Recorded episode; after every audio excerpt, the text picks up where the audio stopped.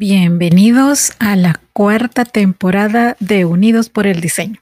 Soy su host, Verónica Alvarado, creadora de Diseño UNE, y estoy muy emocionada de presentarles un espacio donde hablaremos sobre creatividad, diseño en sus diferentes especialidades, innovación, emprendimiento, negocios y tendencias, entre otros temas relacionados. Aquí nos unimos a través del diseño para explorar nuevas ideas, aprender de los mejores de la industria y conectarnos con una comunidad de mentes creativas. Así que únanse a mí cada semana mientras conversamos con expertos, compartimos historias inspiradoras y descubrimos juntos cómo el diseño puede transformar el mundo que nos rodea.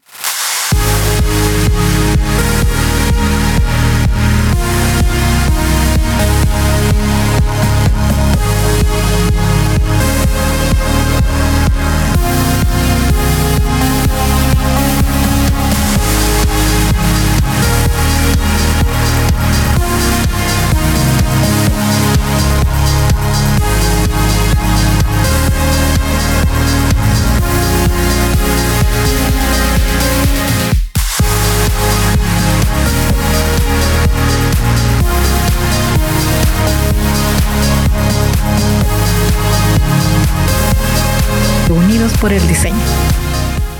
Hace unos días fue la conmemoración mundial del Día de Muertos, que debo confesarles es, es una tradición que en serio me gusta. De hecho, fui un momento al festejo de la Embajada de México acá en, en El Salvador y me la pasé muy bien de verdad esa ofrenda de los altares y cómo ellos han logrado entender el tema de la muerte, me encanta. Creo que el resto de culturas también deberíamos de seguir su ejemplo, sobre todo al entender qué es lo que pasa.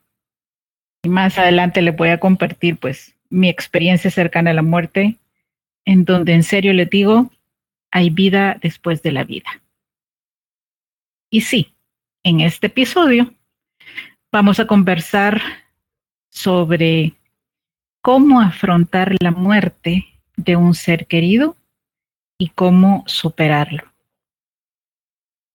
Creo que es un tema que se trata poco aún, tendemos a evadirlo y aún más eh, nos negamos el poder entenderlo antes de que suceda. Bueno, hay muchas aristas en este, en este tema, es muy grande, pero por eso hoy tenemos pues a una inspiradora que también es una persona que admiro, respeto y quiero mucho y que estoy segura todos vamos a encontrar mucha luz, mucha guía y consejos puntuales de lo que podemos hacer. Hola Cristina Bollosa, bienvenida nuevamente a Unidos por el Diseño. Gracias y nuevamente es un placer compartir contigo y que me invites, me sigas invitando y un saludo a todos los, los que están escuchando este podcast. No, un placer, de verdad. Eh, tenerte de nuevo acá, sobre todo en este tema tan delicado pero tan necesario también. Y antes de entrar en materia, yo les quiero contar quién es Cristina Boullosa. Ella es coach de bienestar y de transformación esencial. Es creadora del programa Emerge, maestra de Reiki, facilitadora de terapia vibracional con cuencos tibetanos y de cuarzo pulverizado, facilitadora de la técnica de decodificación de la memoria celular maestra de Feng Shui y también imparte talleres sobre geometría sagrada y mandalas y les aseguro que me quedo corta porque aquí tenemos en este episodio pues una experta en muchas cosas. Cris es una persona que le ha dedicado su vida para formarse y ayudarnos a todos a tener una mejor salud, tanto física como emocional mental e incluso espiritualmente. ¿Y qué tal, Cris? ¿Qué ha pasado desde la vez anterior que conversamos? Cuéntanos un poquito de ti, dónde estás, qué estás haciendo. Bueno, eh, ha pasado mucho porque, bueno, los tiempos están como así muy acelerados y, y viene pasando mucho. Desde la última vez, bueno, yo estaba en medio de mi viaje en ese momento por Paraguay, por parte de, gran parte de Argentina, Paraguay, Bolivia, Perú, y ahora ya estoy radicada en una zona de Argentina que amo profundamente, que se llama, es la provincia de Córdoba, y elegí un lugar muy especial, muy bonito, lleno de verde, sierras, eh, con un clima único, bueno, en realidad hoy hace mucho calor aquí, hay como 42 grados, es bastante. Wow. Pero sí, em, pero es un, valle precioso que se llama el Valle de Canamuchita. Y bueno, aquí estamos eh, feliz, en un entorno mucho más amigable desde lo natural y desde lo social también. Es una comunidad pequeña, algo que yo venía buscando y deseando hace mucho tiempo salir de las grandes urbes. Y bueno, aquí estamos conociendo gente nueva, gente linda, mm, viviendo otro ritmo de vida absolutamente distinto y recuperando un poco también mi otra pasión, que es dentro del trabajo corporativo. Estoy colaborando con unas personas que trabajan en hotelería bueno, desde mi expertise en esa área, también ayudando un poco ahí y pudiendo, encontrando ese, esa ecuación tan sutil y para mí tan necesaria que era un trabajo como este, un poco más dentro de lo corporativo, desde lo formal, eh, que me apasiona, y con flexibilidad horaria como para dedicarme a mi otra pasión, que es justamente todo eso que vos contaste y que cada vez que la gente lo cuenta, yo me pongo colorada aunque no me puedan ver. Eh, pero sí es cierto que pasé por, al principio por curiosidad personal, mucho tiempo indagando, em, investigando, aprendiendo, estudiando diferentes técnicas. Eso es cierto y hoy llevan a este combo, a esta combinación de técnicas que, practico que realmente a mí practicarla y acompañar estos procesos de otras personas me llena el alma. Inclusive en, y yo lo cuento poco, pero bueno, eh, en la ocasión lo, amerita, eh, inclusive en los pasos eh, hacia la muerte, o sea, hacia desprendernos del cuerpo físico. Eh, han sido experiencias y momentos que realmente son indescriptibles. Lo que deja de aprendizaje y, espiritualmente lo que sucede. Realmente es muy difícil ponerlo en palabras, pero son momentos de mucha vivencia de mucha riqueza espiritual poder acompañar. Yo siempre agradezco la oportunidad, las oportunidades que he tenido y ojalá las que siga teniendo de hacer estos acompañamientos. Sí, la verdad es que es un, un momento muy difícil en todo sentido, que también es increíblemente desgastante el antes, el durante, el después, que puede tomar años, mucho, mucho tiempo en superarse, si no se busca ayuda. Y por eso también pues quise invitar de nuevo, porque pues no solo nos está tocando vivir un año durísimo, también en ese sentido, eh, y creo que debemos prepararnos. Creo que tenemos que adquirir una forma de pensar distinta. No solo quiero decirlo como herramientas, sino tomar una conciencia diferente hacia este proceso por el que todos vamos a pasar, y que algunos, como yo, pues nos dieron una probadita y la gente se ríe cuando yo les digo que no me sellaron la visa y me mandaron de regreso. Pero, sí, lo digo así como, en serio para generar una sonrisa porque, porque cuando de pronto le dices a alguien, tuve una experiencia cercana a la muerte, en realidad han sido tres, pero la, la más significativa ha sido una, le digo, me mandan de regreso, no me sellan la visa. o sea, me faltan más cosas aquí, hombre. Y la verdad, mi experiencia fue hermosa. Yo no la puedo decir de otra manera. Sí me quitó el miedo a la muerte a los 24 años. Eh, después de eso, o sea, sí le digo, me da incertidumbre el cómo va a suceder, pero no me martirizo la mente en eso. Lo que sí sé y estoy segura, completamente segura, es que hay vida después de la vida. Esto no acaba, no acaba aquí, o sea, sí termina esta forma física y, y esta materia y me sorprende cómo hay gente empecinada gastándose millones en querer rejuvenecer esta misma materia. A mí, honestamente, le digo, a mí no me gustaría ser inmortal, me parecería aburrido estar todo el tiempo igual, Sí, o sea, y, ver a la gente que quiero irse, no, no, no, no. Sí, Highlander era de mis series favoritas, pero, pero la verdad era bastante dolorosa para él perder a la gente que quería y él seguir allí y seguir igual.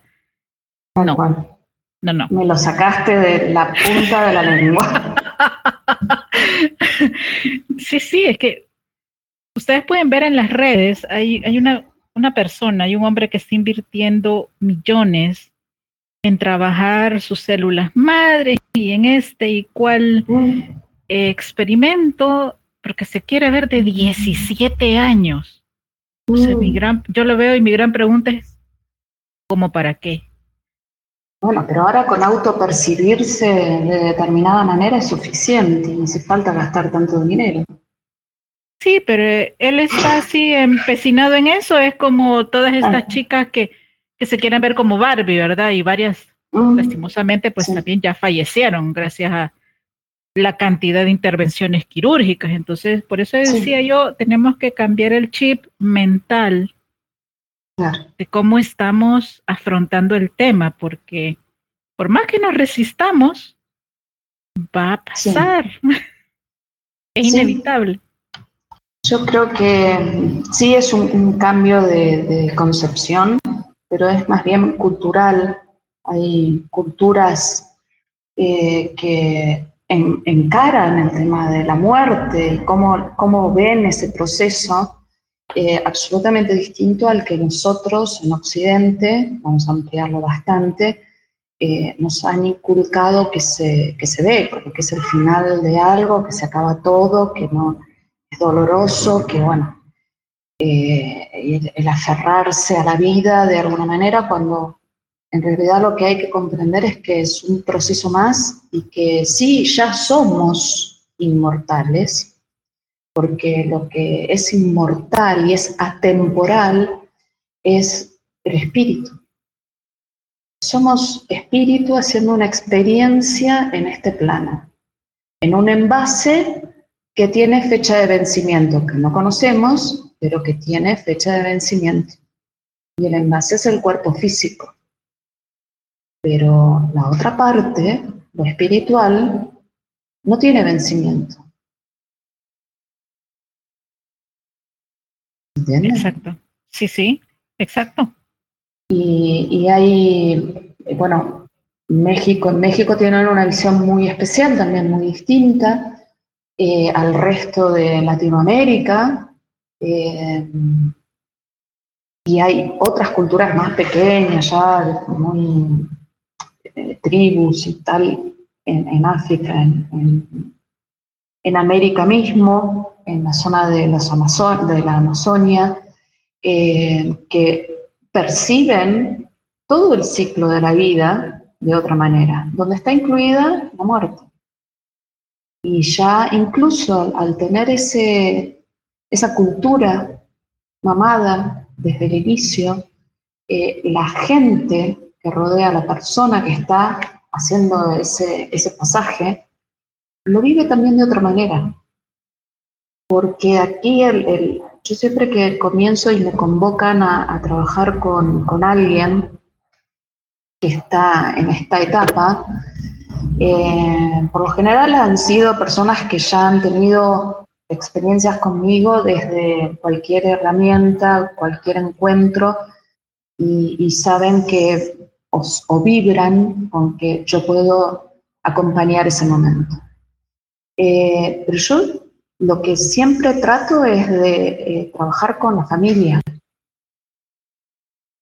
en primer lugar, para que acepten esto, sea como sea el pasaje de muerte, si es por una enfermedad de larga duración o de corta duración, em, por un, un diagnóstico médico, por un accidente, incluso que a veces la, persona accidentada está en coma o sedada eh, varios días. Eh, y bueno, la idea es trabajar con, la gente que queda también para que acepten esto, para que ayuden al proceso, porque muchas veces, como se dice aquí vulgarmente, una terminología muy futbolística, patean en contra, porque tratan de aferrar a ese ser, hablándole y diciéndole que no se vaya, que lo extrañan, que no sabe qué vamos a hacer sin él, etcétera, etcétera. Y es quizá todo lo contrario. Bueno, todo eso es un trabajo muy, un cambio de conciencia muy importante que hay que hacer.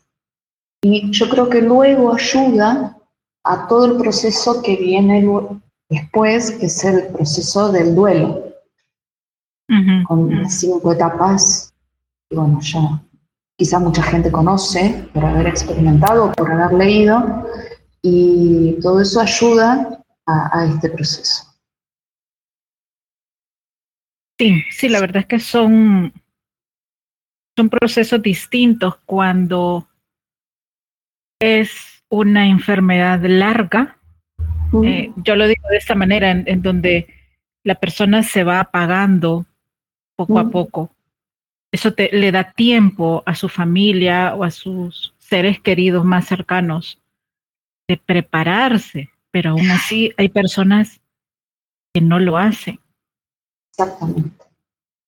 Eh, ¿Qué podemos hacer en, en, en ese sentido, Cris? O sea, ¿qué podemos decirle a las personas que nos están escuchando que están resistiéndose a eso, eh, más, no la más no la persona que lo está viviendo? Porque a veces ves más fortaleza en la persona que está cerca a dejar este plano físico que sus seres queridos que lo están aferrando y, y, y quizá a veces también alargándole el sufrimiento. Sí, exactamente. Em, en, mi, pues, debo confesar que no es que veo todo o acompaño estos procesos a diario, eh, pero en mi experiencia he visto de, los dos extremos, digamos. Gente que está en este tránsito de sufrir una enfermedad muchas veces terminal, como el cáncer, em, y ya con pronósticos mm, bastante, un mm, grado muy avanzado, con pronósticos bastante desfavorables, digamos, em, y que cobran una lucidez distinta, una conexión distinta. Es como que saben y se entregan, hasta te diría amorosamente, al proceso de, traspaso. Sin miedo, a eso me refiero, ¿no? Sí, se, lo, se lo ves en la mirada, sí. Exactamente. Sí. Y, sin embargo, también está el otro extremo, de gente que, ¿no? que tiene miedo, que tiene pánico, y bueno, eso también lo lleva a la persona que está en este tránsito a sufrir quizá más, y incluso a todo el entorno. Y a veces em, las, eh, los compromisos, los contratos que hemos hecho con los familiares cercanos, con los afectos cercanos, hacen que, a pesar de percibir esta, esta realidad ante la próxima etapa, eh, y entrar en esa fase de sin miedo, eh, prevalecen los contratos afectivos, mm, de, cuidado de otros. ¿sí? Hay gente que dice, no, ¿cómo voy a dejar a mis hijos? O, bueno, y, y se aferran a la vida a pesar de ver esto, porque prevalecen los contratos que hemos hecho en vida, en esta vida o en, otro momento. Pero lo que yo insisto siempre es en tratar, incluso en gente que ni siquiera esté enferma o que esté en proceso de mediana edad, eh, viviendo su vida a pleno, resolviendo otros problemas quizás. Pero siempre tratar de plantear esta situación como para empezar a generar la semillita y que empiecen a eh, plantearse esto y pensarlo y ver si hay alguna otra posibilidad, alguna otra solución. Hay muchas cosas que se pueden hacer desde lo práctico hasta lo más sutil que es el cambio de conciencia. Sí, es que, mira, hace poco, hace poco eh, escuchaba otros podcasts y y video podcast también, y, y me parecía una postura muy sana la de una doctora diciendo, es mientras estás sano, que tienes que tomar las decisiones de lo que quieres que pase después contigo. Claro. Si, es te mantengan eh, vivo en base a aparatos claro. o no, si quieres donar órganos o no. O sea, hay una serie de decisiones que ella, ella decía, tienes que tomarlas de una forma objetiva, racional, mientras estás sano, porque cuando tú ya no puedes decidir por ti, van a ser otros los que lo van a llevar a cabo. Totalmente, totalmente. Incluso cuestiones más y me parece una postura muy, muy sana. Como un testamento. Y claro, a ver qué, se hace con, los bienes, con el dinero, aunque sean cosas de poco valor, pero que tienen valor afectivo, decir, bueno, yo lo veo, eh, mi madre es una mujer muy mayor y mm, yo creo que ella está entrando en esto, en este periodo de no tener miedo, de saber que en algún momento va a pasar. Y yo creo que ella tiene, sabe cuándo. Y hace muchísimos años, pero muchísimos años, ella tiene una estrategia. Cuando suceda el desenlace te contaré, pero ella tiene una estrategia, pide, eh, viene pidiendo siempre y diciendo siempre en voz alta, se lo pide cuando ora, todo el tiempo, dice cómo se quiere morir. Ella quiere acostarse y no quiere despertarse más. le llaman una muerte, dulce, le llaman a eso, ¿cierto? Exactamente. Su padre murió de esa manera y se dio cuenta. Nos dimos cuenta todos los que estábamos alrededor, pero él no, no sufrió absolutamente nada. Y ella pide lo mismo. Y yo estoy segura que lo va a lograr.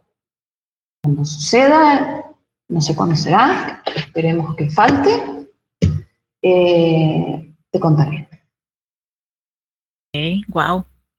Pero bueno, todas estas cosas que, podemos eh, pedir, así como eh, podemos pedir que uno u otro ángel o arcángel nos ponga en nuestra boca las palabras adecuadas, lo podemos pedir y da resultado. También esto se puede pedir, porque somos seres espirituales. Entonces, cuando empezamos a tener conciencia de esa espiritualidad y del poder que tenemos como seres espirituales, podemos hacer estos pedidos y alinear nuestra energía en este sentido. El tema es también cuando sucede esto eh, de forma accidental. Ajá. ¿No? Sucede un accidente y en un lapso de dos o tres horas la persona parte. Probablemente con un, grado de dolor mínimo, porque bueno, un accidente, por lo general, si el, impacto físico es alto, automáticamente el dolor es tanto que se entra en un coma espontáneo, digamos, no, por medicación.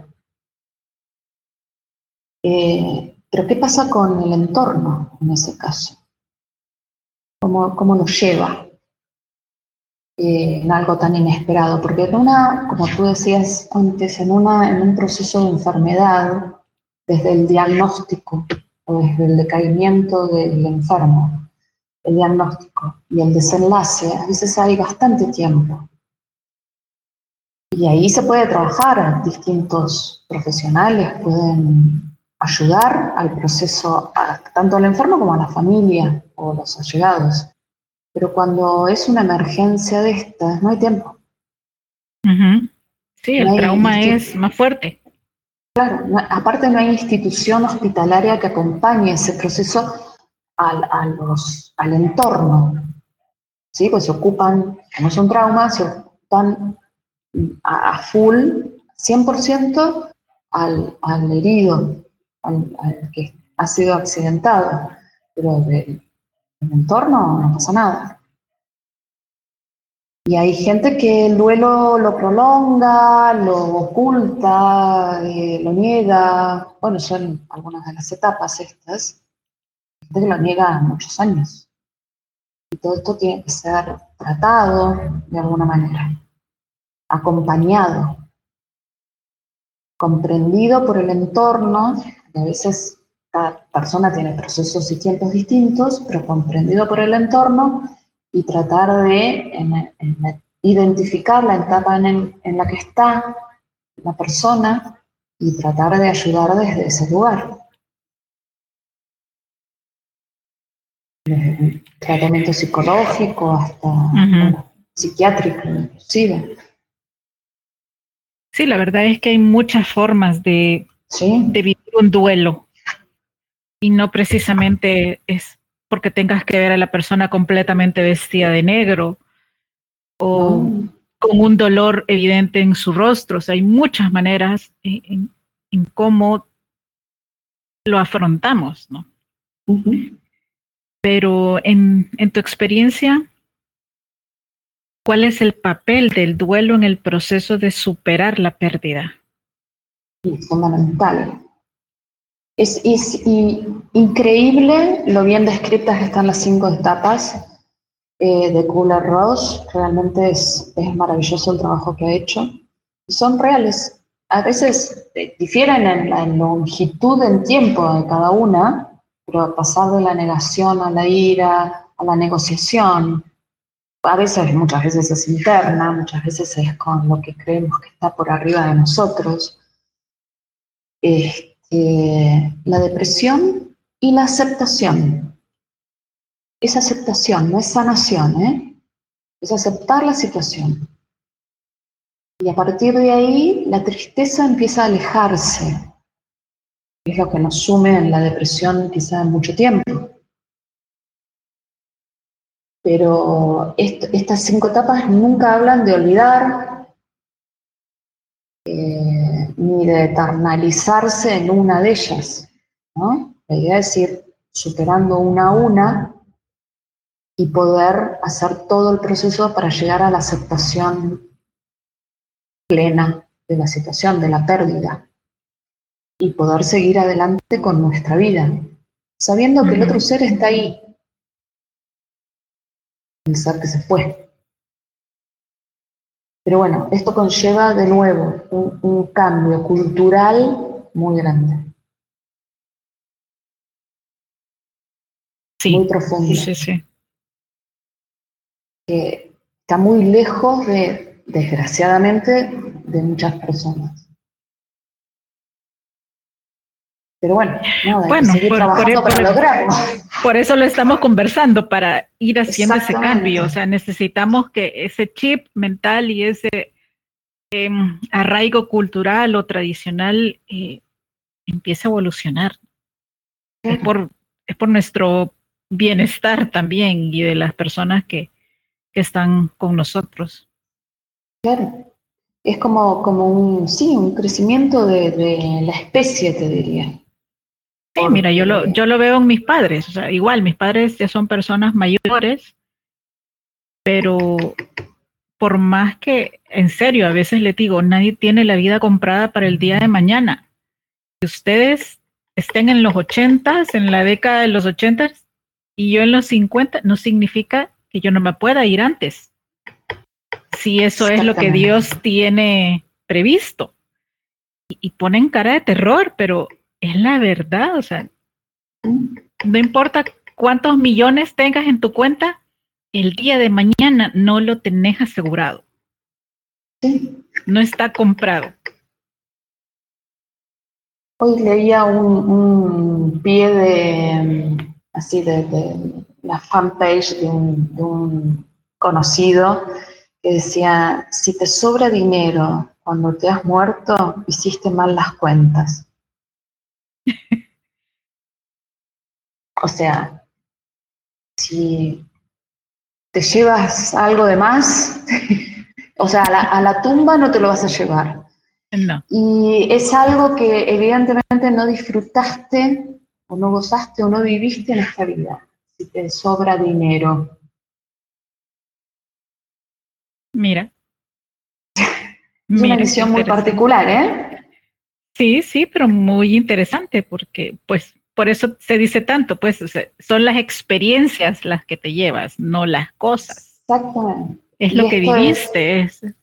Exactamente. Y este es un hombre que está enamorado de Sudamérica, vive en España y los dos meses que tiene de vacaciones viene a Sudamérica a viajar en moto. Wow. Recorre todo, ¿eh? desde el sur de Argentina hasta Colombia. Brasil es lo que va a ser el próximo verano del hemisferio sur.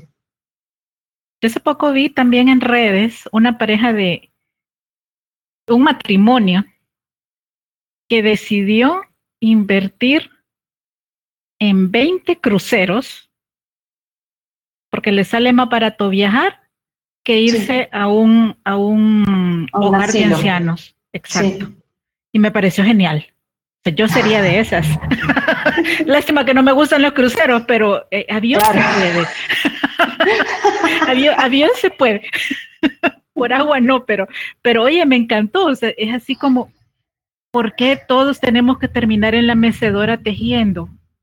Como se ve en las películas. O sea, no, o sea, eso de pensar de que porque te jubilaste o porque ya llegaste a cierta edad, ya se acabaron las metas, ya se acabó tu, tus anhelos de vivir y que, o sea, es, es al asilo a donde tenés que ir. Eh, no, no, Eso, eso es empezarte a morir en vida también. Tal cual, sí. Pero eso es parte, es, es cultural también, es parte de lo que para lo cual hemos sido programa, bueno, yo me incluyo porque no, no, nadie está exento de esto. Es que hemos crecido así, el punto es que en el camino no tenemos cuenta y querramos otra cosa. Empecemos a buscar exactamente otras cosas y, yo estoy segura de que me voy, a, me voy a ir, voy a tener mi momento de traspaso y voy a estar trabajando y compartiendo lo que sé y todo hasta último momento. Esto de jubilarse y disfrutar la vida, no, yo la disfruto de esta manera. Sí, yo tampoco tengo en mis parámetros el tema de la jubilación, o sea, yo quiero irme satisfecha de todo lo que he hecho, vivido, logrado, compartido y dejándole un legado al mundo. Por eso es este podcast. Este podcast es uno de mis legados al mundo.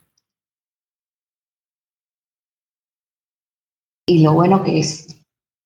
Gracias. Y lo bueno que es. Gracias. Sí, sumamente enriquecedor y aparte el abanico de, temas que, tocas. Es impresionante. Sí, fue, fue creciendo con el tiempo y fue creciendo también mientras más cambio yo, mejor se pone. Tal cual. Coincido. Sí. Pero bueno, es, es el reflejo de, de, tu, de, tu, de tu evolución y está muy bien. Sí, pues ahí vamos. A veces ha dolido y ya vamos a llegar a ese punto también, pero, pero antes de eso, Cris, ¿cómo se puede ayudar a alguien que está de duelo, por ejemplo? ¿Qué cosas debemos evitar decir o hacer? Em, yo creo que lo mejor que se puede hacer es tratar de escuchar, tenemos que aprender a escuchar, y quizás identificar a esa persona en qué etapa está. Eh, porque si está en la etapa de negación, tenemos que, no tenemos que decir, bueno, está bien, no pasó nada, eh, la vida sigue. No, no, no. Hay que aceptar esto, hay que ayudar a esa persona aceptarlo, no reforzar el aspecto negativo de la etapa que esté transitando. O cuando pasan a la ira, que están enojados y quieren romper algo, o, se enojan con todo el entorno, eh, bueno, mostrarles que hay otra forma, eh, no enojarse con el otro, o sea, no ser tan empático de, transitar el mismo camino que el otro, sino, bueno, a ver, yo te escucho, te comprendo, pero vamos a ver qué, podemos eh, aportar a tu proceso. Y si no se tienen recursos, tener la lucidez de buscarlos en el afuera, en un, profesional, en un acompañamiento del tipo que sea. Sí, sí es que, ¿sabes? Que de pronto, de pronto he escuchado personas decir, ay no, es que fulanita o sutanito todavía está deprimido. ¿Y cuándo lo va a superar? o sea, qué fuerte ponerle tiempo a alguien en su duelo. Primero, no, eres, no es tuyo. Segundo, que falta de respeto, lo siento, pero lo veo también como una falta de respeto. O sea, cada quien tiene su tiempo, su manera de procesar las cosas. Para unos podrá ser más rápido, para otros podrá tomarle años. Y a veces pero, parte del proceso se hace aún, perdón que te interrumpa, pero se hace aún con la persona sufriendo la enfermedad. En la última etapa del enfermo, vamos a hablar de un enfermo, ¿no? Porque hay duelos para muchas otras cosas, muchas otras pérdidas. Pero cuando un ser cercano está enfermo y en las últimas etapas hay personas que son capaces, o se da la situación, de que pueden hacer proceso de varias etapas, eh, perdón, mm, lo digo de nuevo, pueden hacer el, proceso recorriendo varias etapas de las cinco con la persona en vida. Y quizás mm. el, día que fallece, bueno, esto está un poco dentro de la cultura anglosajona, que, que se encuentran y hacen toda una celebración, y se juntan a comer, eh, lo vemos en las películas, ¿no? Eh, y, conmemoran desde ese lugar, eh, reuniéndose, Es, medio tristón, no es como los mexicanos, que es un poco más colorido, por lo menos el día de, todos los santos muertos, pero se juntan, hay, hay, una cuestión social en el medio. Sí, de apoyo de apoyo, de contención, pero corre comida, bebida, etcétera, etcétera. Entonces es como, bueno, bien, yo cuando voy a un casamiento y a una celebración de un aniversario o lo que sea, también están los mismos componentes. Entonces uno puede hasta disfrutar ese momento si ha podido hacer etapas del duelo mientras que el ser querido está transitando la muerte, bueno, ya para luego me queda poco, me queda menos camino. Pero hay de todo, ¿eh? no, no se le puede poner un tiempo cronológico. Ah, bueno, ya pasó una semana, ya está. No, es imposible. Cada, cada uno de nosotros somos distintos y procesamos las cosas de distinta manera. Exacto. Dinos, puntualmente las cinco etapas para tenerlas más claras. La primera de todas es eh, la negación. Primero, niego, no, esto no me puede estar tapando, eh, no, no puede ser que se muera, no puede ser que se vaya, no puede ser, no, no, no, no, no. La negación. Eh, incluso hay gente que puede actuar como si nada hubiese sucedido. ¿Sí? Bueno, sí, no, no, voy a trabajar al día siguiente como si mi esposa o mi esposo estuviera en casa esperándome. Entonces entra en una fase de negación. A veces es oral, a veces es con actitudes, a veces es pensamiento. La segunda es la ira, es el enojo que aparece.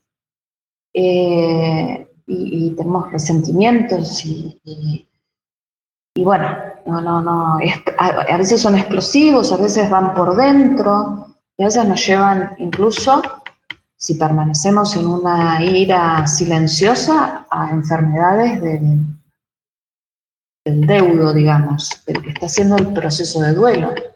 La tercera es la negociación, es la tercera etapa.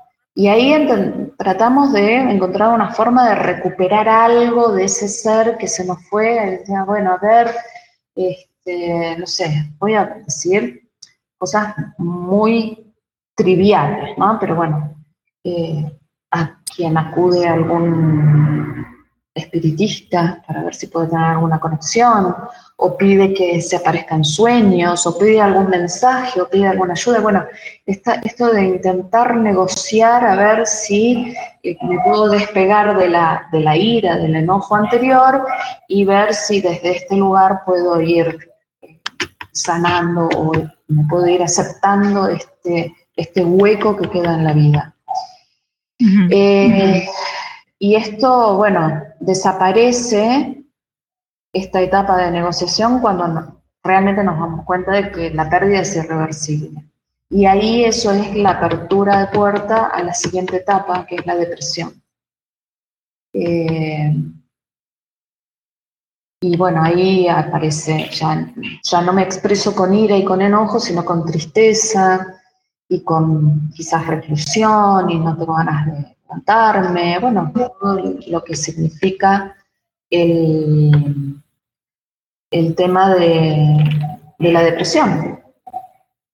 Y el, último, una vez que se puede resolver esta etapa depresiva, es la aceptación. Ya cuando es sano, eh, todo el proceso se ha hecho medianamente bien, en los tiempos que cada uno necesite, aparece la aceptación de que ese ser no está más cerca nuestro, de que en realidad queda algo súper importante que es el amor y el recuerdo de lo vivido, de lo compartido, eh, y que ha sido momentos felices, podemos inclusive aceptar, perdonarnos por haber estado en ese lugar mucho tiempo, y a partir de ahí y perdonar al otro si no fue tan feliz la cosa, pero bueno, aceptar todo este proceso, cómo fue toda esa experiencia y a partir de ahí, poco a poco, empezar a reconstruir una realidad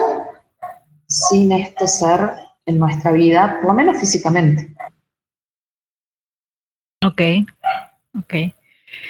Em, hace poco mencionabas el apoyo eh, externo, como un psicólogo o un psiquiatra, ¿qué otros recursos puedes recomendarle a las personas que están en este momento enfrentando la pérdida de un ser querido?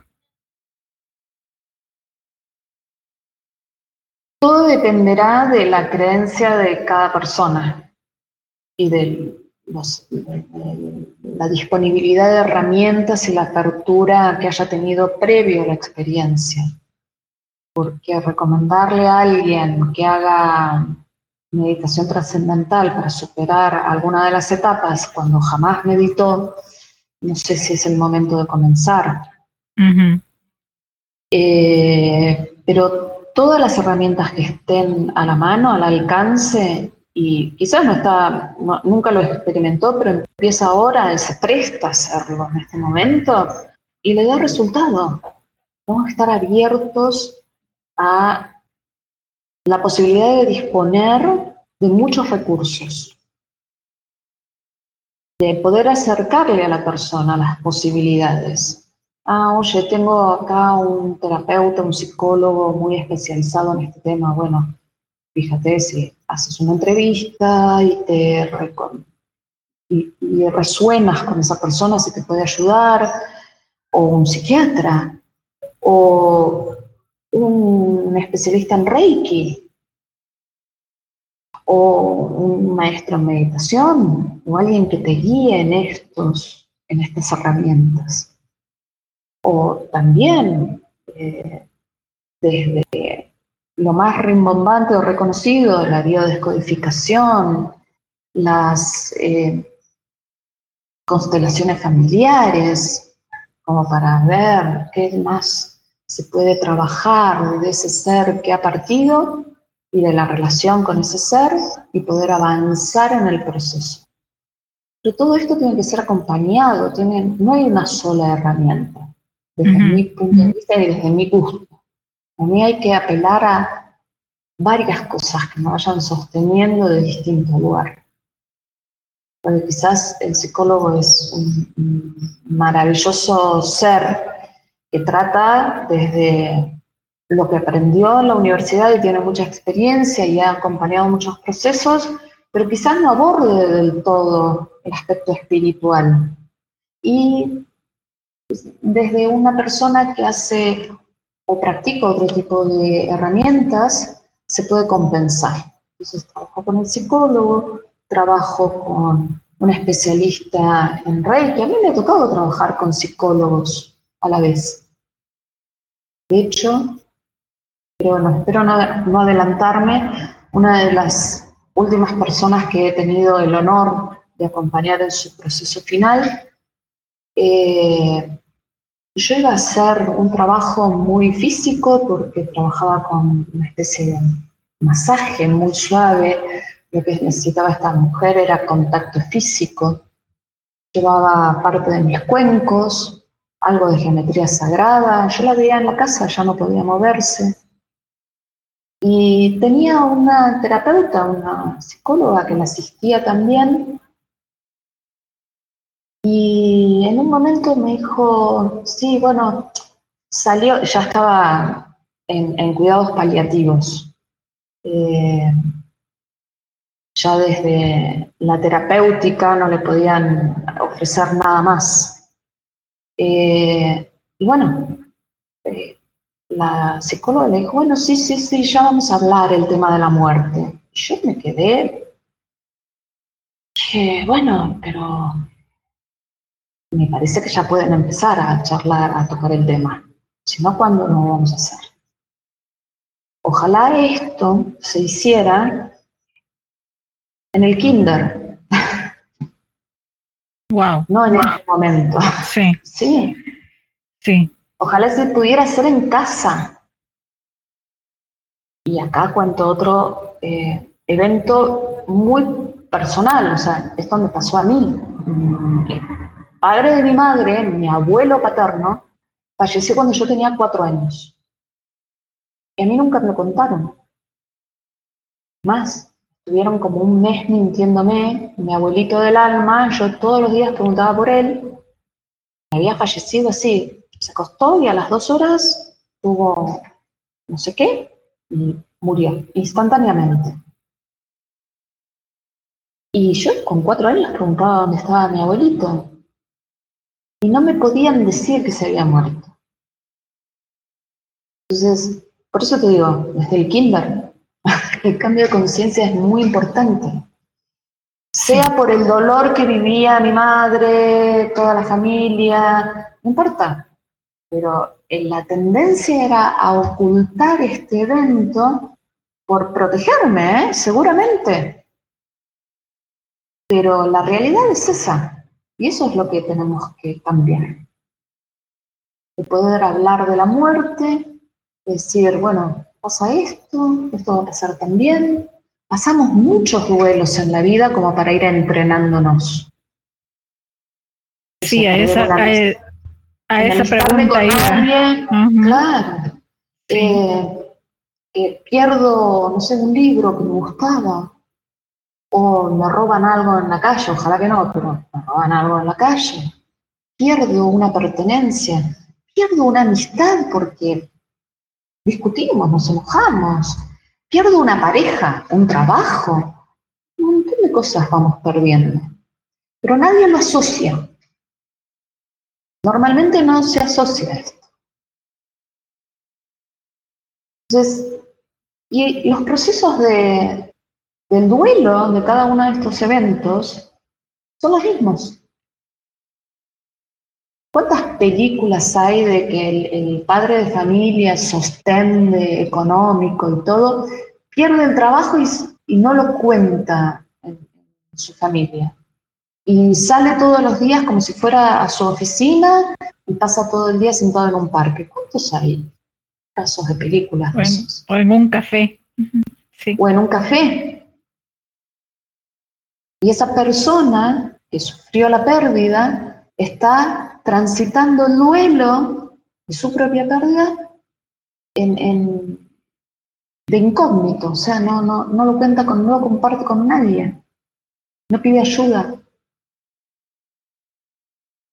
Entonces, si empezamos a ver la, cuestión de la vida como una globalidad, como, algo que es toda una misma cosa, que sucede casi todo simultáneamente, empezamos automáticamente a cambiar la percepción que tenemos de toda la vida, incluida la muerte. Las mujeres que pasamos por la etapa de la menopausia, es una pérdida enorme enorme. Se cierra un ciclo enorme para la mujer. Y es un duelo que hay que atravesar. Exacto. Bueno, el tema es muy amplio, mm, pero espero que estén tomando nota, ya sea internamente, mentalmente o, con puño y letra. Y si no, pues los invito a volver a escuchar este episodio con esa objetividad y con esa apertura mental y también emocional. Y una última pregunta, pero que vamos a dejar en pausa ese tema para otro episodio. Y es, ¿qué pasa, Cris, con las muertes emocionales? son igual de dolorosas, se superan de manera similar que una muerte física o no. Sí, es para un par, diría, de encuentros. Sí, sí, los, los haremos. Ahorita solo quiero dejar la semillita ahí instalada. Yo creo que a la larga sí, son los mismas, las mismas etapas, pero bueno, también habría que definir, porque bueno, la muerte, la mayoría de la gente no necesita una explicación de lo que significa la pérdida física. Eh, se ve todo el tiempo. El tema es cómo se asume y cómo se ve, cómo se vivencia. Pero la, la muerte emocional es, hay que empezar a definir, a ver a qué nos estamos refiriendo, así cada persona que lo va experimentando también dice, ah, esto también era, bueno, incluso lo dejamos la semillita y lo dejamos abierto si alguien quiere postular alguna pregunta. Exacto. ¿Alguna inquietud? Bueno, sí, retomaremos el tema y le daremos seguimiento, porque también es algo que quizá es más habitual vivir y que también nos puede llevar a una depresión, a situaciones psicoemocionales más intensas y y que también requiere el espacio. Simplemente quería pues dejar eh, el tema instalado para darle seguimiento. Cris, de nuevo, muchísimas gracias por tantas pautas de vida, por tu experiencia, tu conocimiento. Estoy segurísima que habrán muchas personas que les sirva este episodio y escuchar estas reflexiones. No, vuelvo a decirlo e insisto en el tema, la agradecida soy yo, a ti y a toda tu audiencia.